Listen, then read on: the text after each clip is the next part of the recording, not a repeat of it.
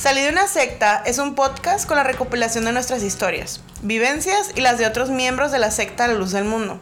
En cada episodio te platicaremos cómo fue nacer, crecer y eventualmente salir de ahí. Acompáñanos si quieres aprender más sobre sectas. Hola, hola, hola, bienvenidos a su podcast Salí de una secta hoy en su miércoles apóstata. Estamos muy felices. Mi nombre es Ada Camarena. Y mi nombre es Loami Salazar. Y este es su podcast. Nos pueden encontrar en Instagram como arroba salí de una secta y también en TikTok, ¿por qué no? Ahí búsquenos y vamos a hacerles más TikToks si llegan. Este, pero hoy de hecho estamos muy contentas, muy, muy agradecidas porque está una personita, una personita del internet que queremos mucho y que admiramos un montón. Voy a dejar que ella se presente y les dejo a Adelante. Hola, soy Mildred Lyons. Gracias por la invitación. Eh, pueden encontrarme en redes sociales como arroba HeyLookAlliance. Este, tengo mi canal de YouTube donde lo pueden encontrar por mi nombre, Mildred Lyons, y he hecho contenido de experiencias de vida, eh, creciendo como testigo de Jehová y algunas otras experiencias relativas a religión, salud mental, maternidad. Gracias por la invitación.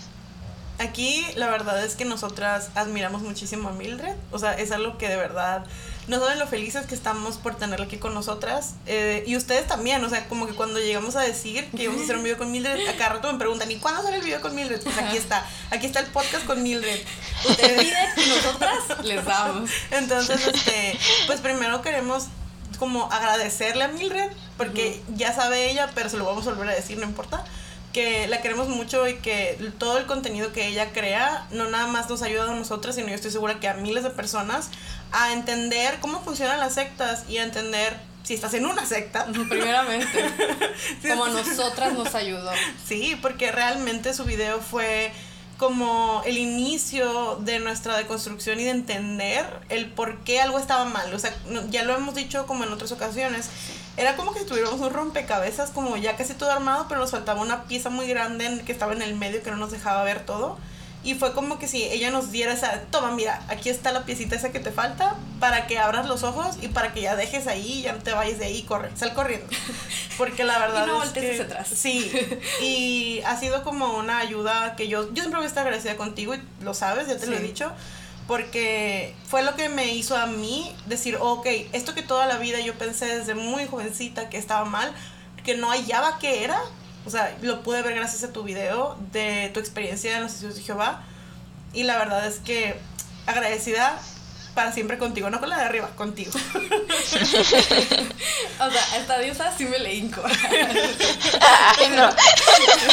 No, por favor. No, no, no, vean mis videos, por favor. Pero bueno, este, pues sí estamos muy agradecidas porque estés en nuestro podcast. Te agradecemos un montón el tiempo que te tomas para estar aquí platicando con nosotras. Y, pronto ella también va a sacar un video en el que nosotros vamos a salir en su canal para que también estén al pendiente de cuando lo también. Así que vayan a sus redes, síganla, denle like a todos sus videos, compártanlos y pues vamos a empezar. Sí, vamos a empezar para que nos hacemos más aquí este hablamos hablando. Porque luego nosotros podemos hablar y hablar. Y hablar. esto nunca se va a acabar. Entonces, pues vamos a empezar.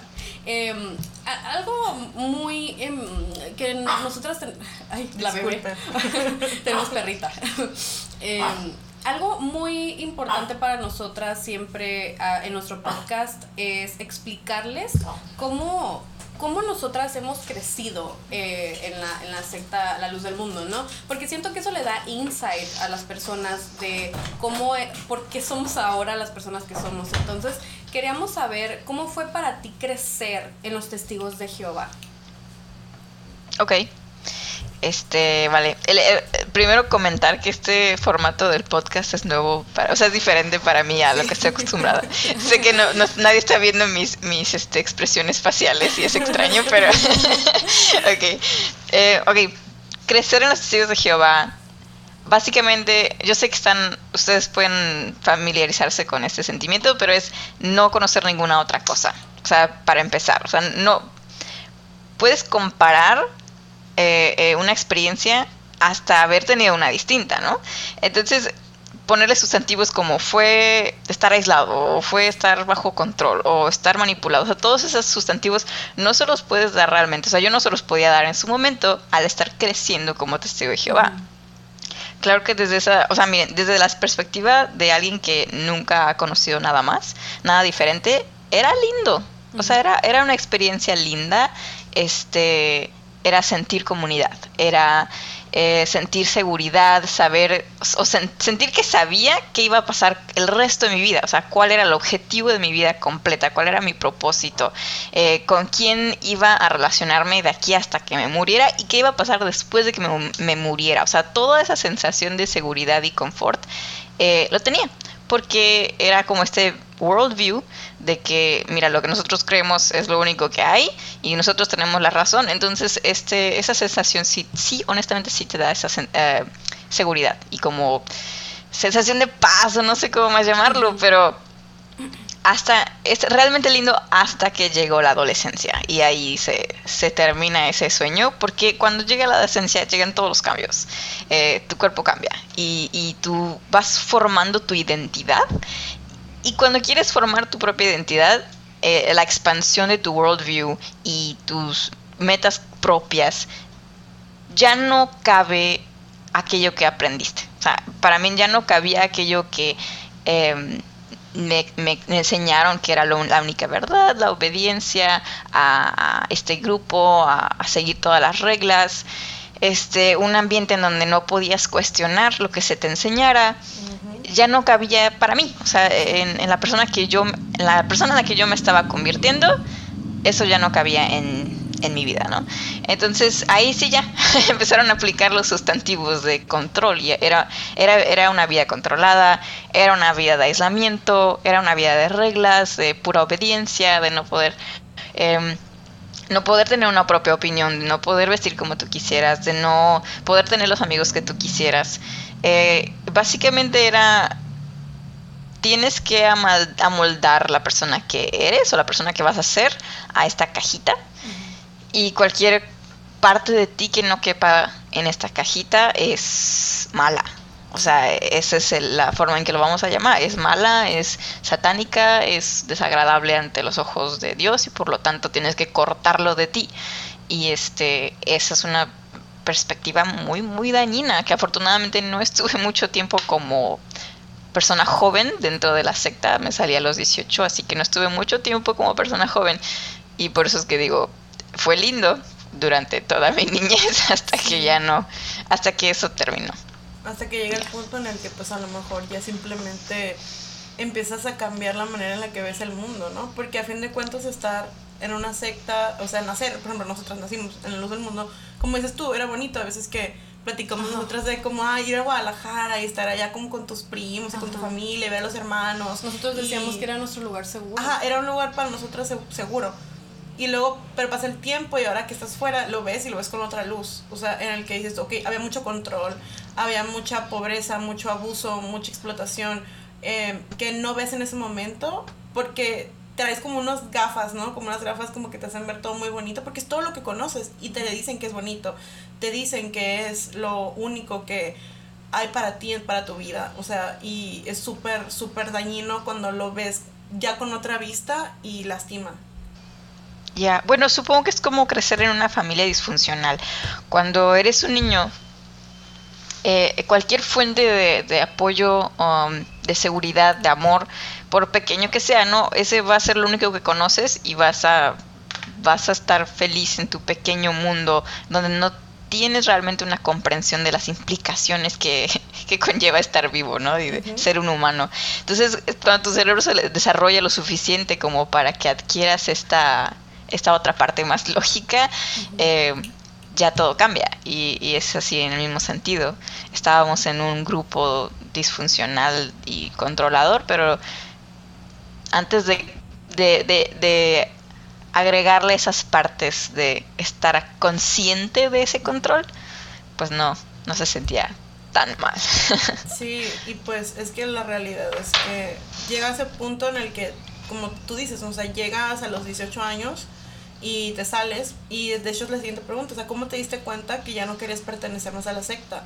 O sea, ¿y cómo fue tu proceso pues para como de pensamiento de la deconstrucción y de deconstrucción, pero cómo empezaste con esa como cosquillita de decir ya no quiero esto? Claro.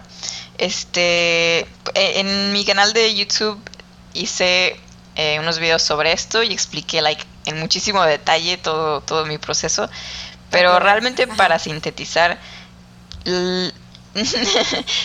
realmente para sintetizar lo que pasó en, mi experiencia de vida fue que dudé de la validez de la información al que se nos permitía acceder este, como miembros.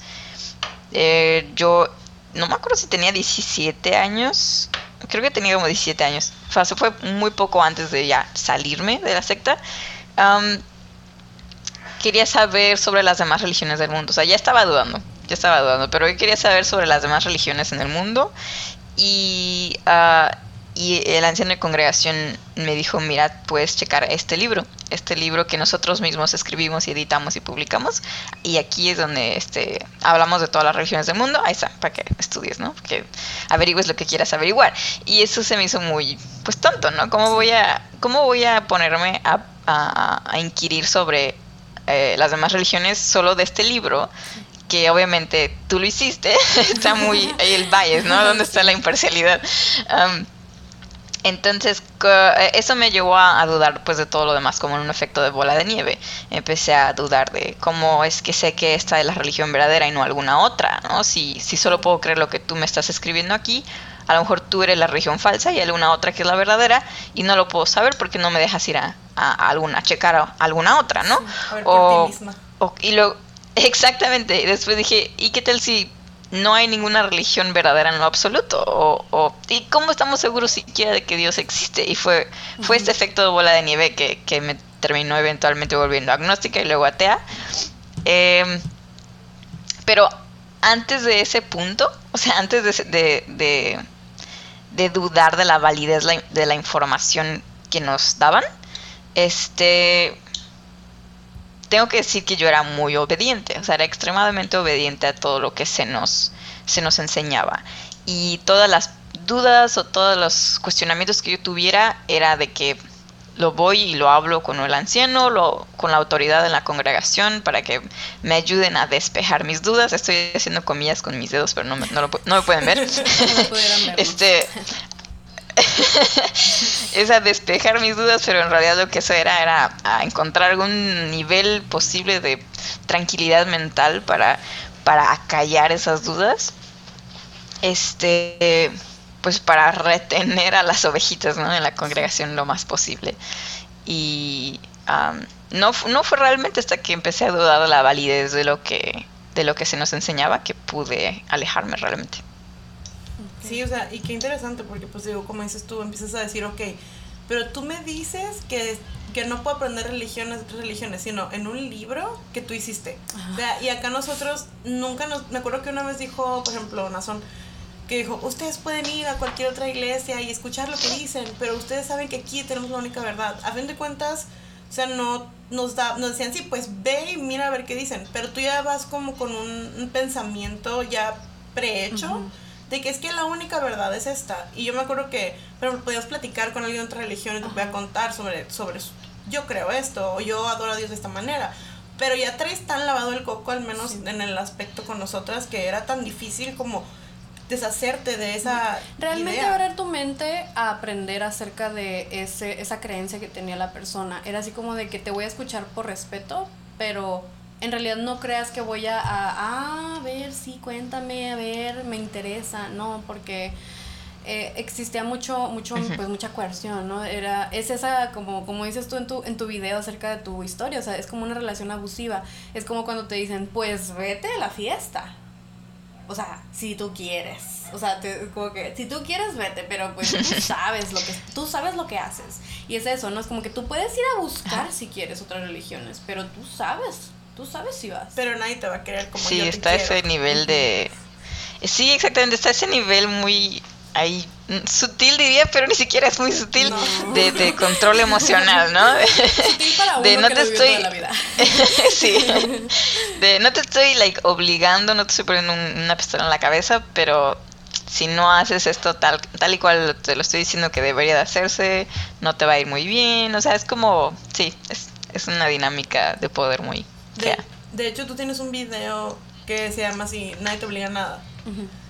Creo que así se llama el video. Pero ese video me gustó tanto cuando lo, cuando lo miré, o sea, me encantó porque así se me hace como exactamente la manera perfecta de explicar cómo funciona la coerción y el miedo y todas estas cosas que te hacen para que no te vayas, para que no dudes. Y si te vas, para que regreses. Sí. Porque también es eso, o sea, hasta el mismo acoso que cuando sales de una secta vives por parte de los miembros, porque es una de las maneras en la que las sectas o los grupos de autocontrol este, manejan como esa culpa y esa humillación y ese miedo y esa como ley del hielo a veces, pero acá que la luz del mundo la verdad es más como acoso. Sí.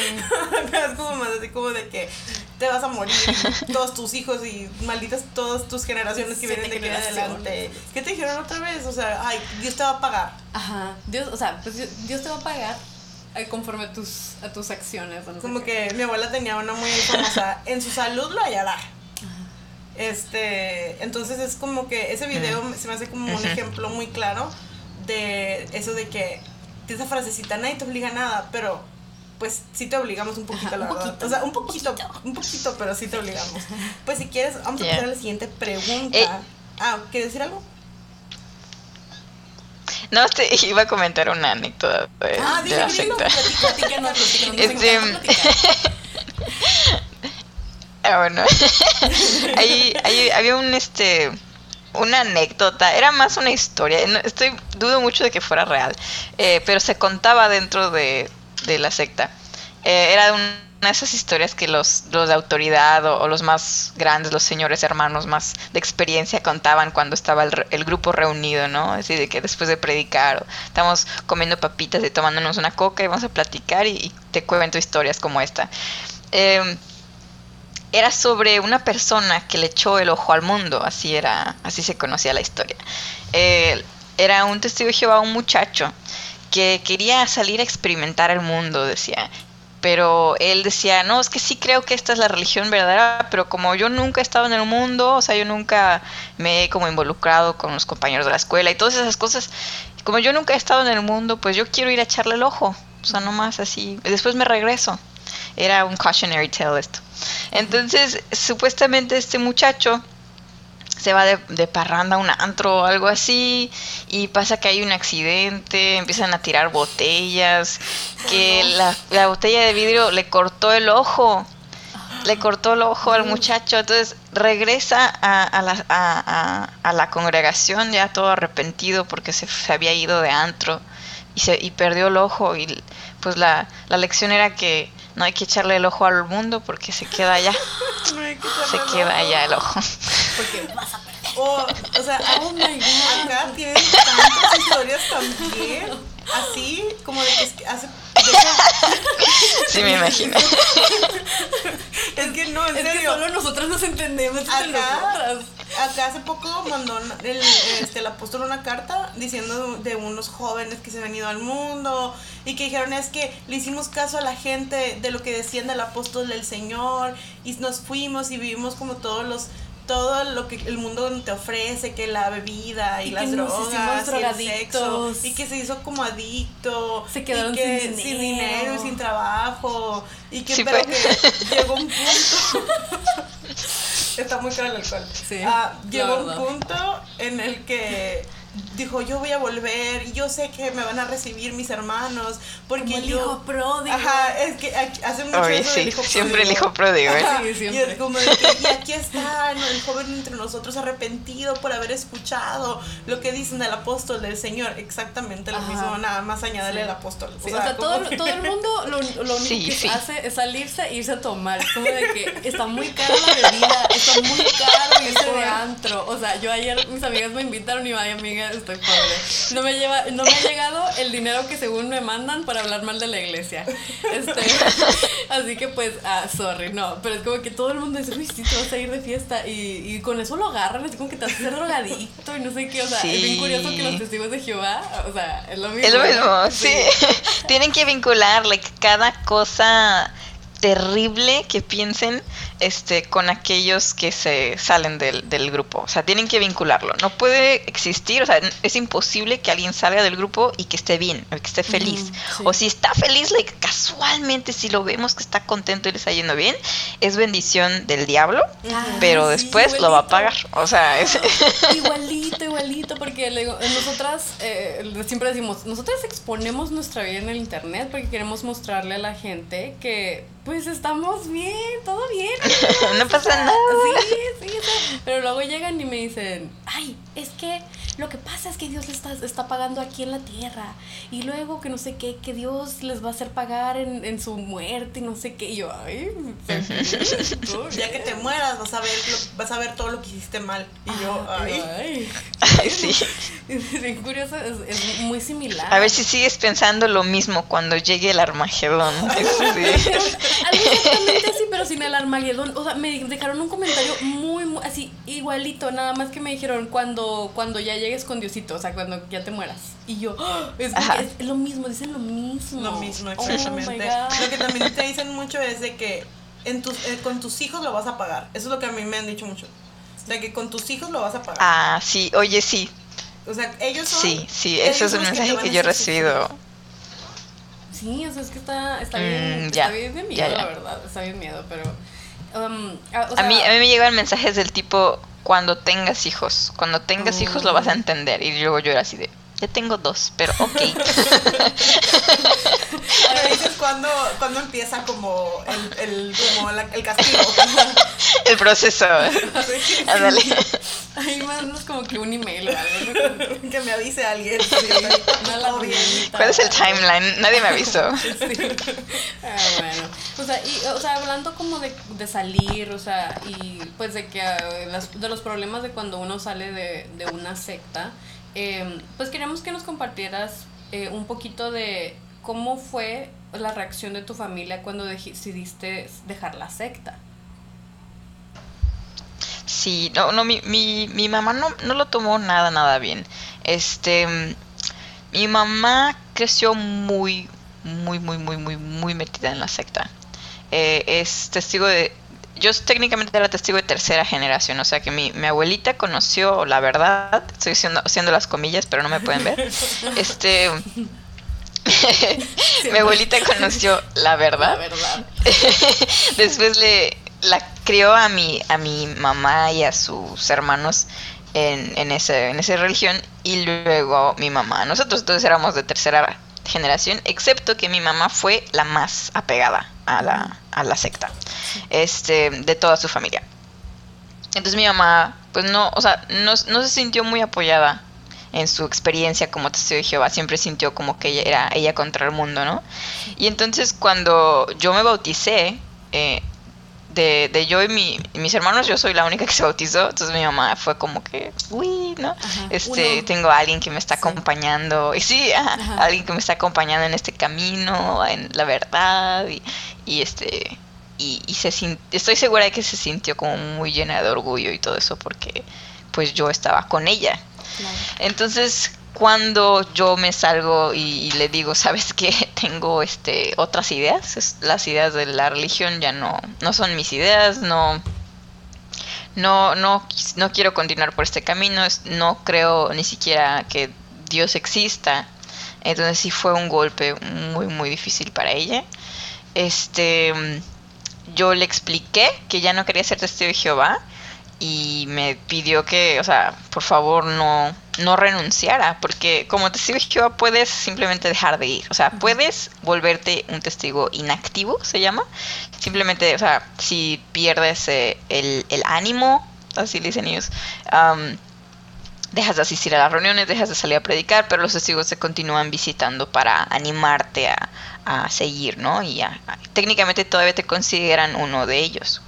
Entonces mi mamá fue así de mira, esto es una mejor opción, si, si no te sientes animada ahorita, si algo te desanimó, pues no tienes que ir o algo así, me dijo, pero no te salgas, ¿no? Porque para ella era, era peor que morir, o sea, que, que, que yo quisiera dejar la religión para ella era peor a que si me hubiera perdido la muerte. O sea, era mejor literalmente que me hubiera atropellado un carro, este, a que yo dijera, ¿sabes qué? Quiero hacer mi propia vida y mi propia vida no, no se ve así, no se ve así como, como tú lo, lo deseas, ¿no?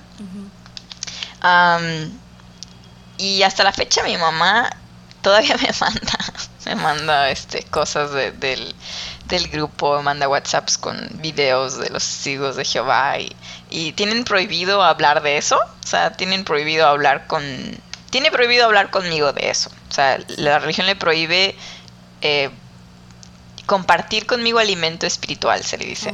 Entonces nunca tenemos conversaciones, pero siempre me manda los mensajitos con, con los videos de, de la organización de los testigos y, sé que o sea, es imposible, es imposible que, que, deje de tener esperanza de que voy a regresar. O sea, así de, así es eso. o sea, hasta el día que se, que mi mamá fallezca va a querer, va a tener la esperanza de que voy a regresar.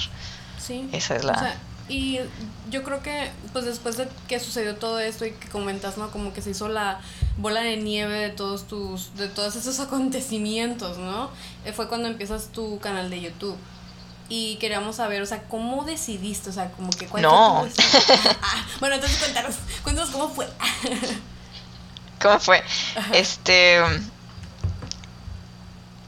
Bueno, la, la realidad es que ese canal de YouTube, tengo el mismo canal de YouTube desde el 2011. Este, empecé subiendo como animaciones y cosas así bien random.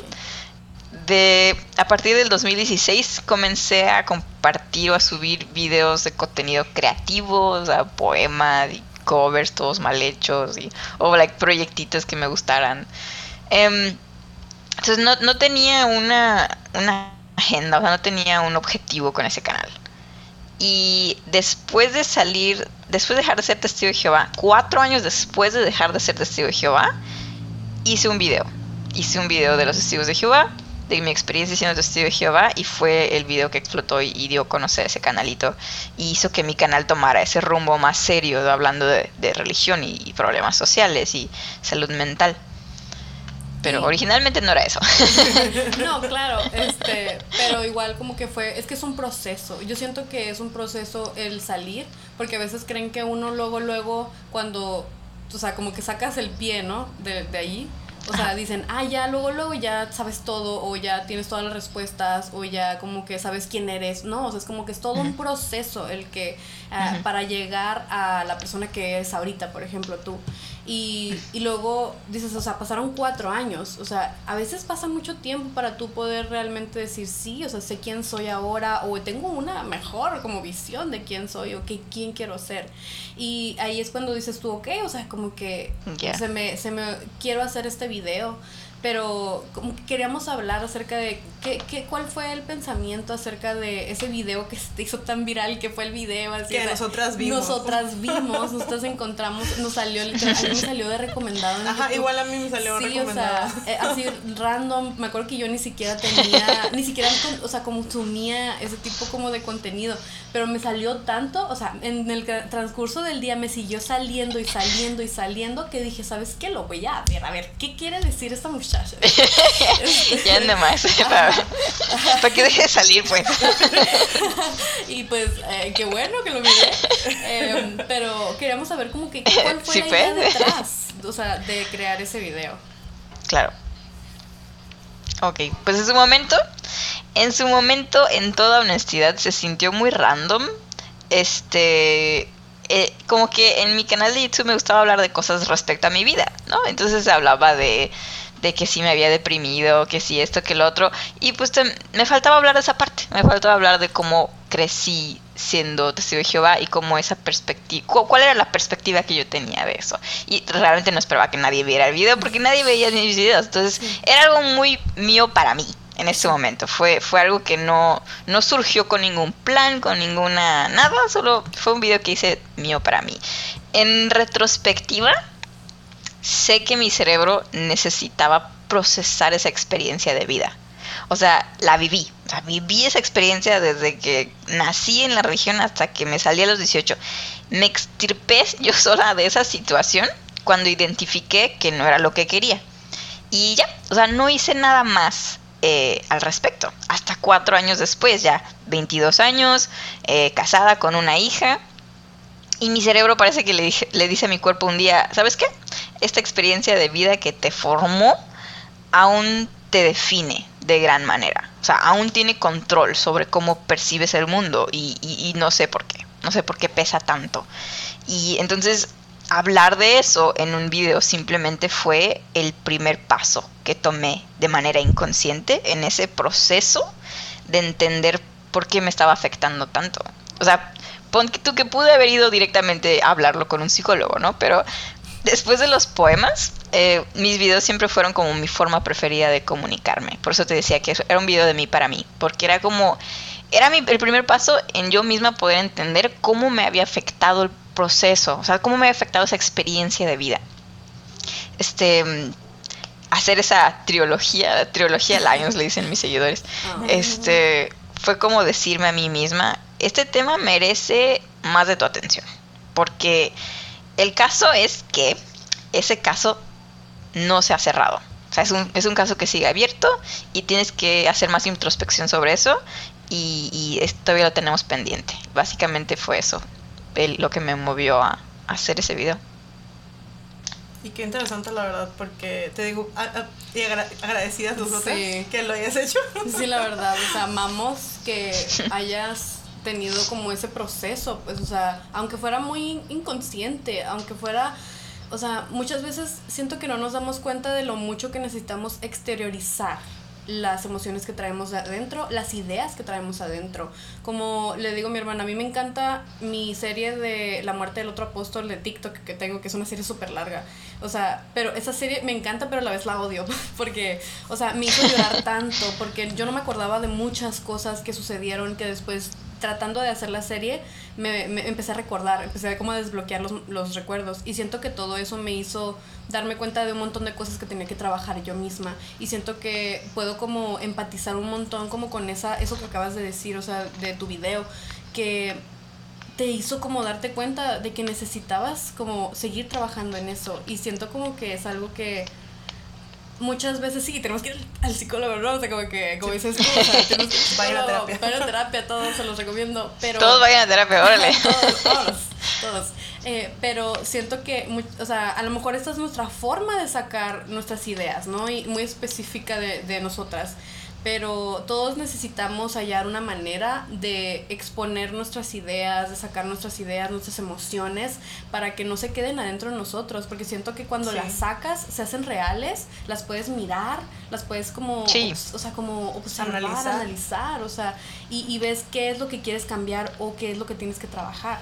Sí, y aparte, yo me acuerdo que cuando empecé con mi terapeuta, cuando le comenté que quería hacer el podcast, me acuerdo que me dijo, sí, hazlo porque va a ser como una catarsis.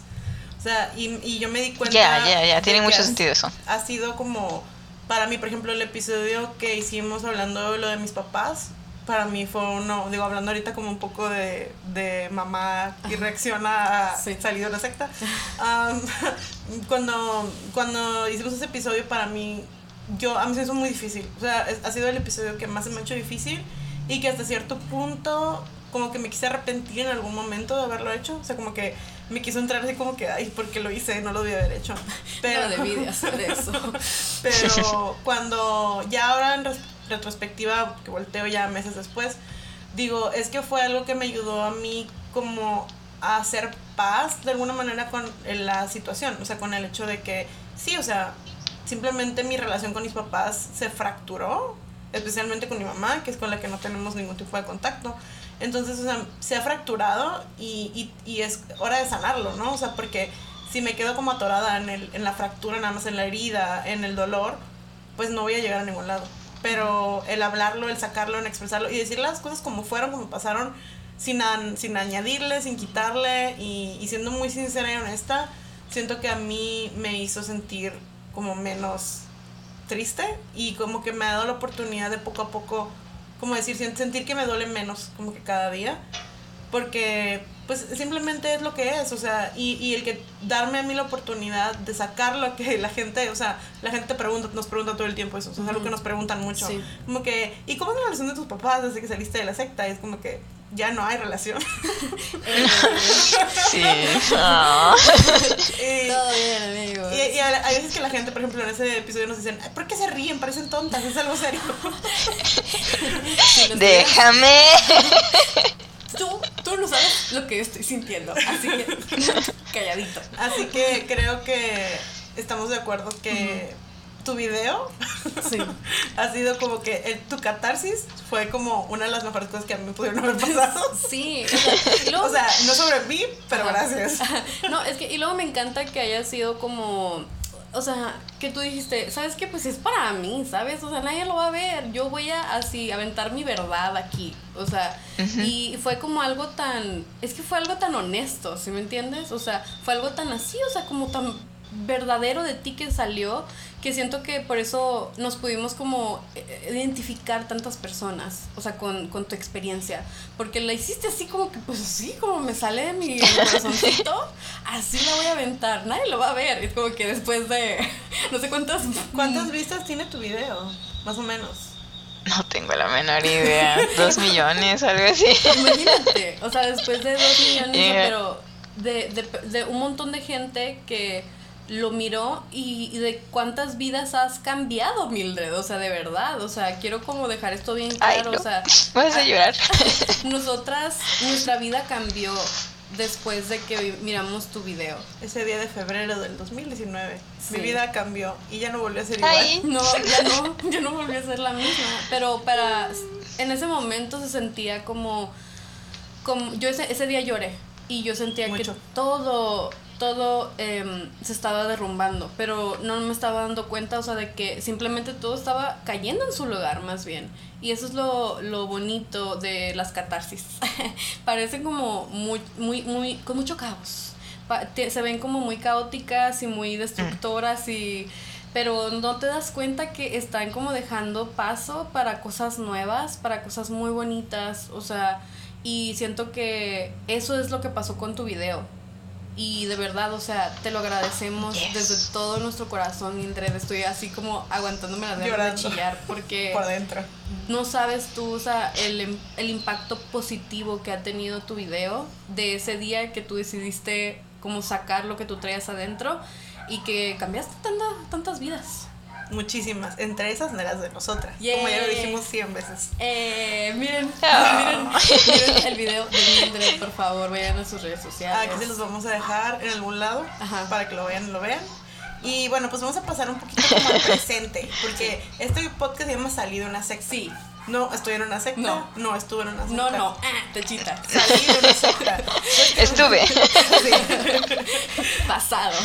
Eh, y en el presente queríamos pues preguntarte un poquito cómo es tu vida ahora, o sea, cuáles han sido los cambios más significativos que ves desde que dejaste, o sea, saliste de la secta, ya no estás ahí, bye, o sea, ¿qué sientes ahora que cómo, cómo ha mejorado tu vida, cómo ha cambiado para ti desde tu perspectiva como la que la vive?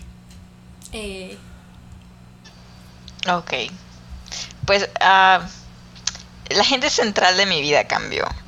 Y eh, es una cosa que no suena tan extremo, porque no es una de esas cosas que es exclusivo de la secta, ¿no? O sea, es parte de crecer incluso para muchas personas. O sea, Si te mudas de ciudad o si te tienes que alejar de una familia que es disfuncional. Son contextos que te ponen en una situación similar en donde las personas centrales de tu vida cambian, ¿no? Um, en este caso, un poquito más extremo, porque pon que te mudas de, ci- de ciudad y dejas de ver a la gente, pero pues siguen de cierta manera ahí. Pero para un ex testigo de Jehová es como que toda la gente de tu pasado cree que está muerto, creen que estás muerto o te tratan como si estuvieras muerto. No, they don't even acknowledge your existence. Entonces, este es, es no hay trazos de rencor ni nada, o sea, no hay como esta este roce, no hay mm, bad, bad vibes, nada, solo es que la, las personas centrales de, de mi vida cambiaron de, de tajo. O sea, fue así de que de un día para otro, estos son tus mejores amigos, personas con quien has pasado like muchísimos años y que te quieren un montón como a una hija propia y que tú quieres como a tus propios padres y de un día para otro, ¡zas! Ya, o sea, adiós, o sea, no, no reconocen tu existencia y tú no les puedes hablar y si les hablas no te van a, no te van a ni voltear a ver. Entonces, um, sí hay un poco de trauma ahí. Sí. Ah, pero ya no hay, o sea, ya después de siete años ya no siento esa, eh, ese rencor o ese, ese dolor tan, tan intenso, ¿no? Ciertamente ahora el, el pro es que decido cuál es la gente central de mi vida ahora. O sea, ya no es de que me pusieron en esta posición cuando nací y alguien más decidió por mí quién iban a quién iba a estar ahí. O sea, ahora yo tengo ese control. Ese es probablemente eh, eh, una de las el poder de tomar decisiones por, por, mí misma y de formar y construir mi propia existencia es probablemente de las cosas más centrales de la experiencia post-sectaria, ¿no?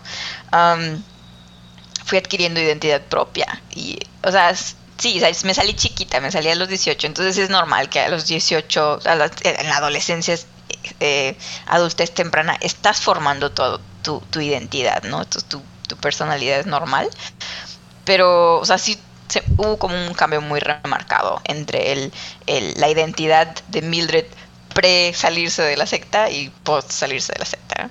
Y, pero tenía el poder de hacerlo yo, o sea, ya a partir de ese momento fue o sea, bien o mal, si te va bien, si te va mal, nadie te está presionando, no hay ningún tipo de coerción, nadie te está haciendo sentir culpable o llenando tu cabeza de ideas de que, de que alguien te va a castigar por esto. Solo es, si me va bien, qué chido, me esforcé para que me fuera bien. Y si me va mal, pues ni modo, eso pasa, o sea, no es culpa de nadie, está bien, o sea, no, no funcionó lo que quería hacer, nadie me está castigando, esto no es por ninguna fuerza extraña, supernatural, solo es la vida y está bien, ¿no? Y me gusta mucho, mucho, mucho más ese mensaje, o sea, es, y ahora que soy mamá, sobre todo estos, estas, las personas que dicen, no, pues cuando seas mamá lo vas a entender, no, el que yo sea mamá me ha hace entender que estuvo muy bien que me fuera. Porque yo no me veo a mí misma enseñándole a mis hijas lo que me fue enseñado. O sea, no lo concibo siquiera. Eh, eh, el, pasarle a, las criaturitas este mensaje de que, de que hay estos castigos que te están esperando y que te tienes que portar de esta manera específica. Y si no crees y quieres y haces las cosas de esta forma muy específica, entonces algo está mal en ti o no, va a haber un castigo más adelante. Entonces, incluso tu forma de, vivir tu, la maternidad misma es tan liberador. O sea, ni, yo ni siquiera quería ser mamá. O sea, esto, esto, es público en mi canal, ya saben. Yo no quería ser mamá. Um, pero lo soy. Y, y, y esa experiencia de maternar así de libre es la única forma en que la puedo concebir eh, de forma positiva y bonita, ¿no? O sea, poder enseñarles a mis hijas la, la visión del mundo que me hace sentir que es más genuina y auténtica. Eh, y, poder decirles a ellas lo que tú vayas a hacer, lo que tú eres, es perfecto. O sea, lo que tú eres está súper bien. Te amo así como, como estás, no hay nada mal en ti, nadie te va a castigar. Este, eso es probablemente de las cosas más, de los cambios más positivos de, de mi vida desde que me, me alejé. Sí, o sea, yo ahorita que te estoy escuchando, dijiste, dijiste cosas que yo ya he dicho aquí en mi casa, en mi, en mi intimidad. ah, pero yo también soy mamá y también es algo que siempre digo.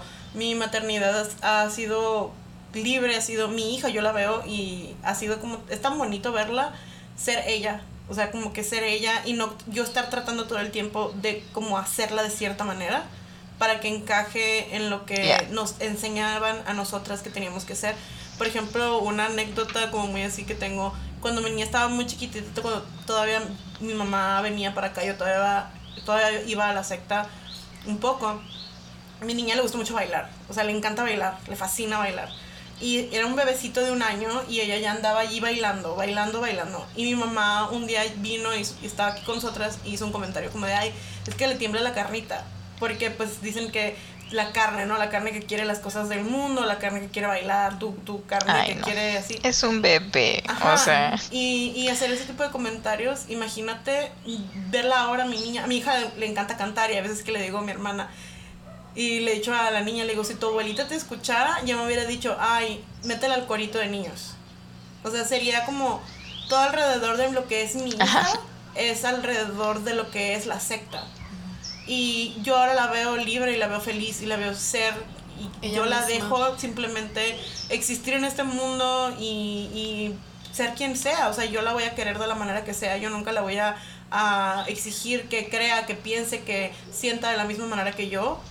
Y que si no lo piensa, ya no la voy a querer. O sea, eso es lo que a mí me ha dado como una como una paz, o sea, me da paz, me da paz poderla dejar, o sea, yo enseñarle una manera de ver el mundo, como dices tú, o sea, sin, sin que, ay, es que es un ser divino que anda por ahí dando vueltas, o sea, si no haces esto te va a castigar, o si no hacemos esto de esta manera, ay, nos vamos a morir, o sea, nos vamos a, no, sé, nos vamos a ir al infierno, ah, es que el hombre está en la cárcel, pobrecito. Y ese miedo constante.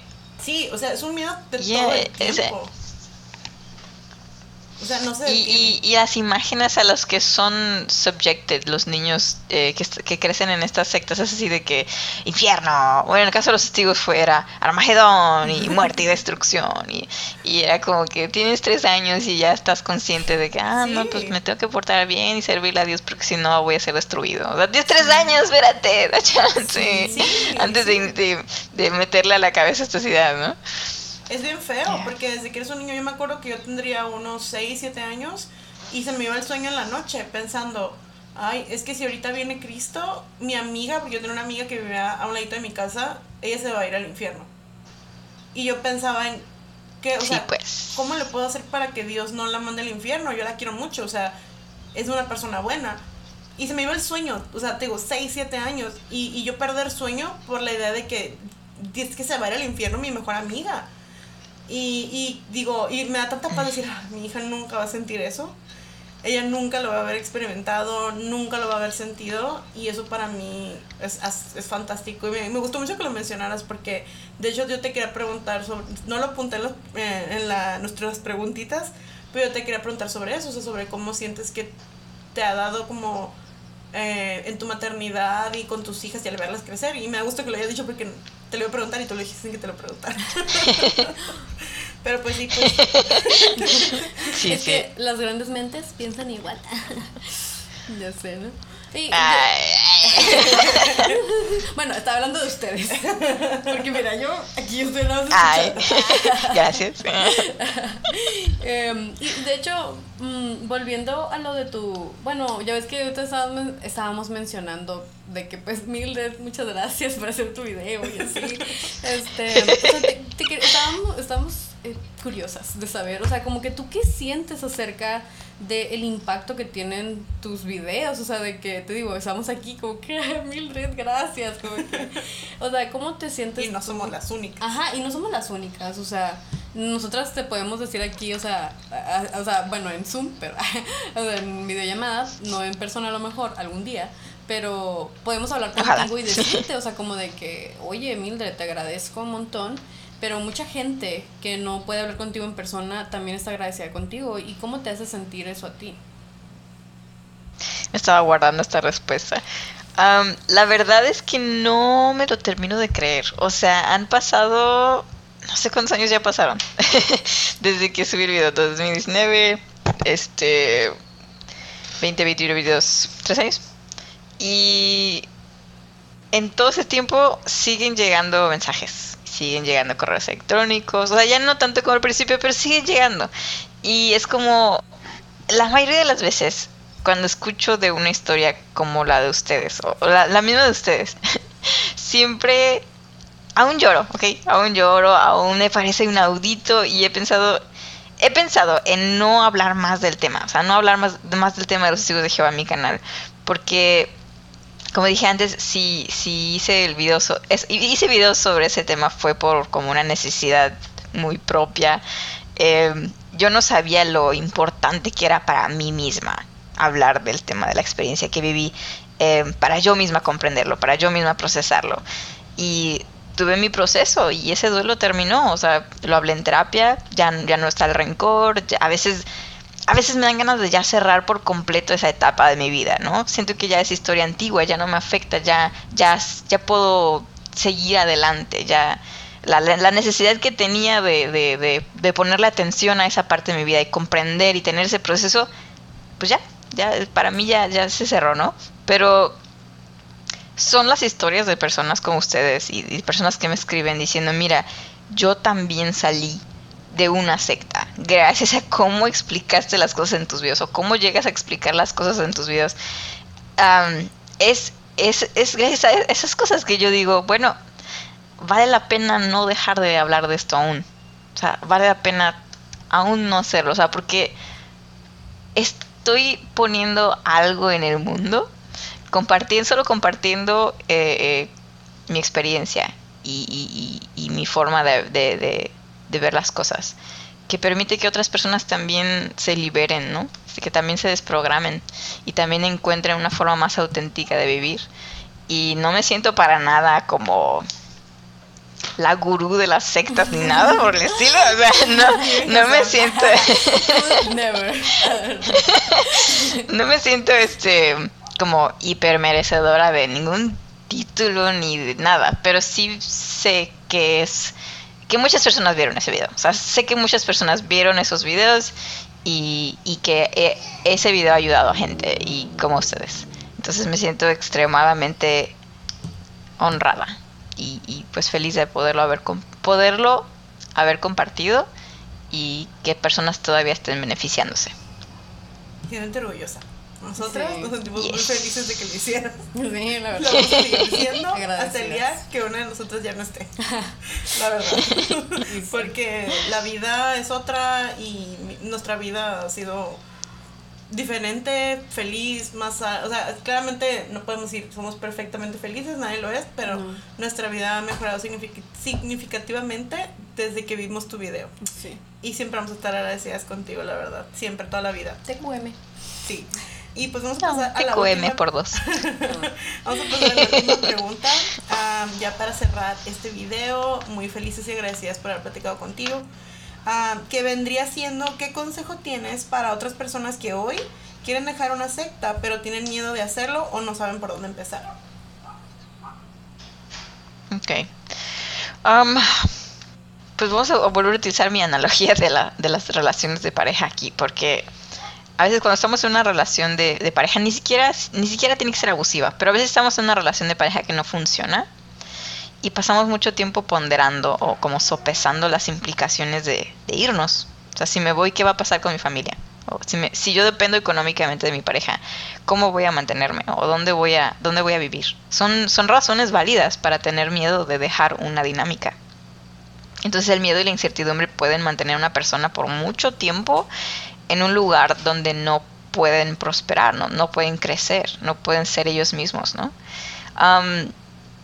creo que de la misma forma en que una persona en esa circunstancia eh, tiene que buscar, tiene que idear un plan y tener una red de apoyo para salir con como like, su best shot, para salir de esa situación que le hace daño, eh, desenmarañarse a sí misma de esta dinámica que le hace daño de la misma forma, al dejar la secta, es bueno tener un plan y tener estas conexiones, porque es importante tener una red de apoyo.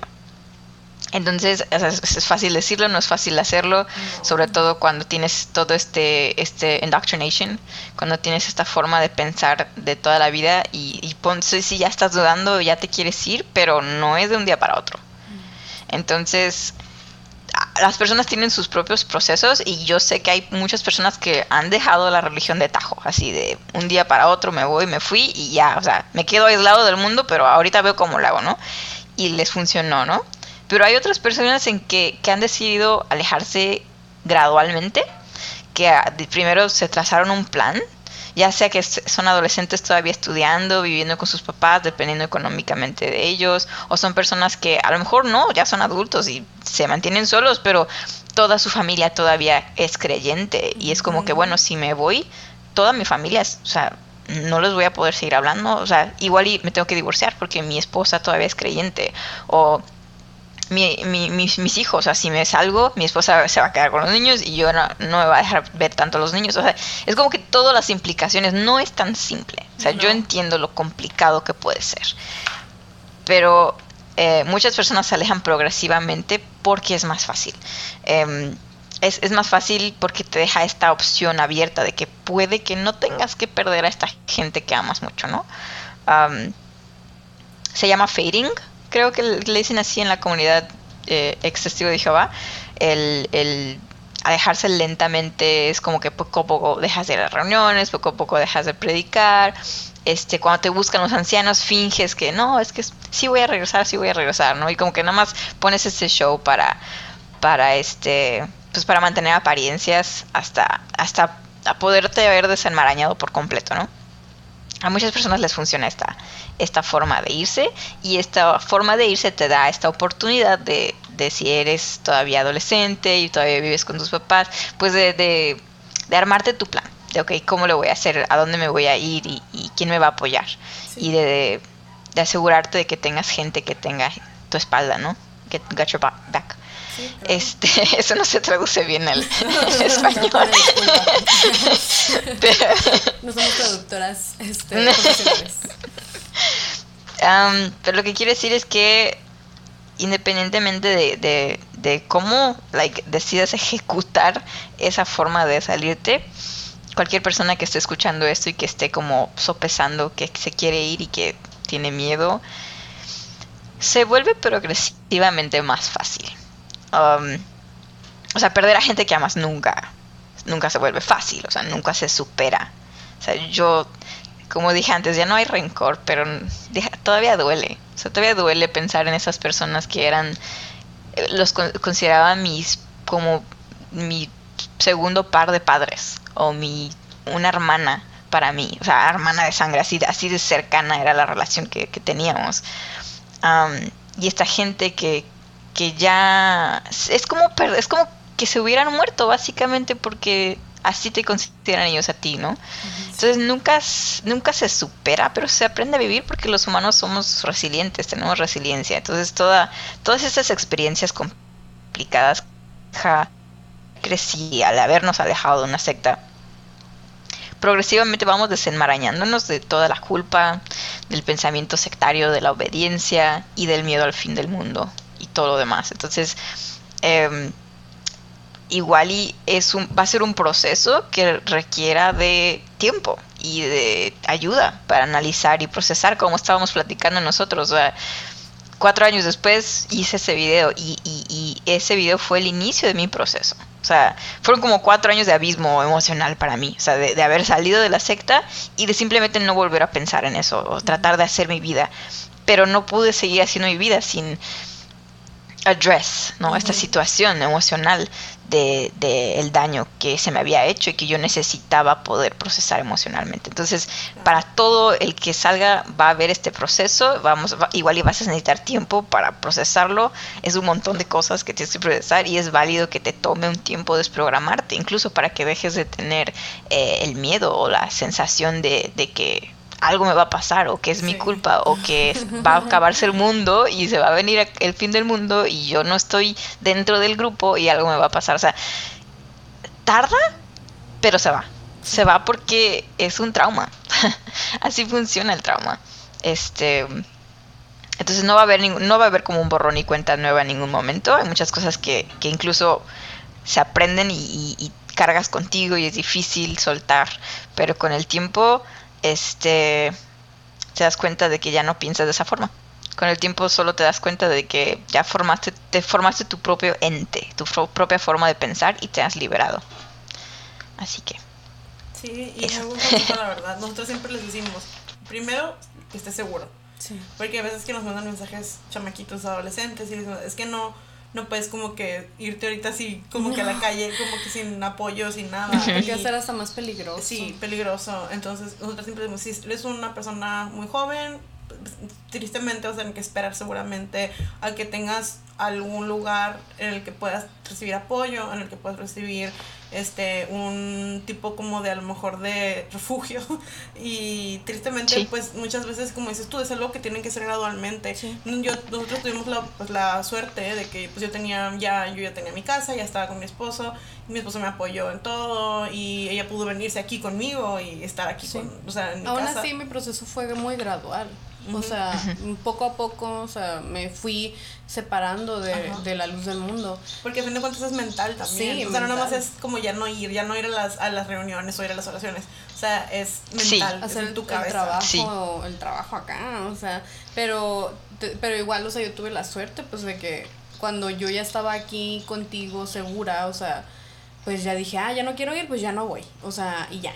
Mm, pero no a todos, no todos tienen esa suerte y siempre tienen que pues planear bien antes, o sea, de, de dejar una, una secta, un grupo de alto control para que no sea contraproducente para su misma persona, ¿no? Sí, y pues la verdad es que queríamos... Es, es caso por caso. Sí, es que es, son muy diferentes cada caso, o sea, cada persona a veces nos mandan mensajes y dicen, ah, es que no sé qué hacer, o ah, es que ya me voy, y, uno quisiera poder decirles a todos como algo especial para que todos sintieran como que... Una que fuera aplicable para todos, pero...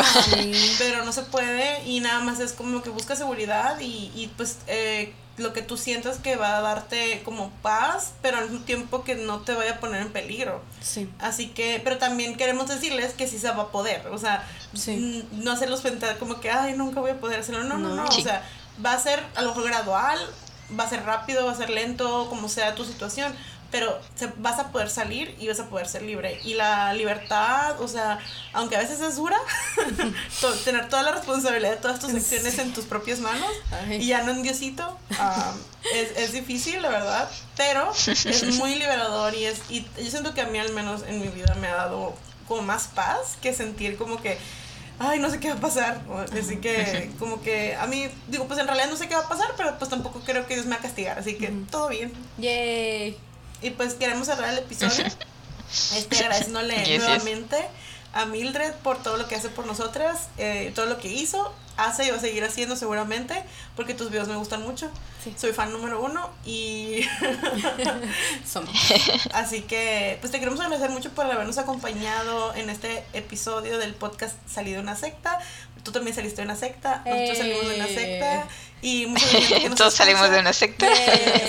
Tú también. También salieron de secta. También saliste de una secta, seguramente.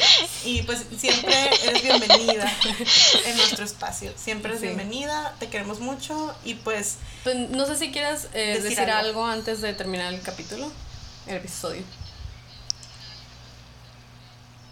No, pues yo también solo quiero agradecer que me hubieran invitado a su espacio. Este, hice un poco de binge cuando empecé a a, escuchar su podcast. escuché su podcast, así que es un honor poder estar aquí participando. Em, y honestamente, solo o sea, mi más alto deseo es que este mensaje sea como sea, o sea, estos mensajes de, de lo que ustedes están haciendo, lo que yo también hice, le llegue a las personas que lo necesitan, ¿no? Y pues ese me doy por, por servida con eso. Sí, es pues algo muy bonito, un pensamiento muy bonito. Sí, y pues muchas gracias a todos por escucharnos. Les queremos agradecer por pasar todo este tiempo con nosotras, por este, ya saben, vayan a las redes sociales de Mildred, vayan a nuestras redes sociales, todo va a estar en la cajita de información de el YouTube y si no, pues vayan al, si no están en YouTube, vayan al YouTube.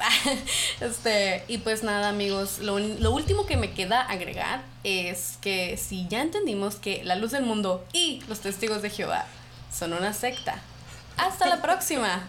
Bye. Bye.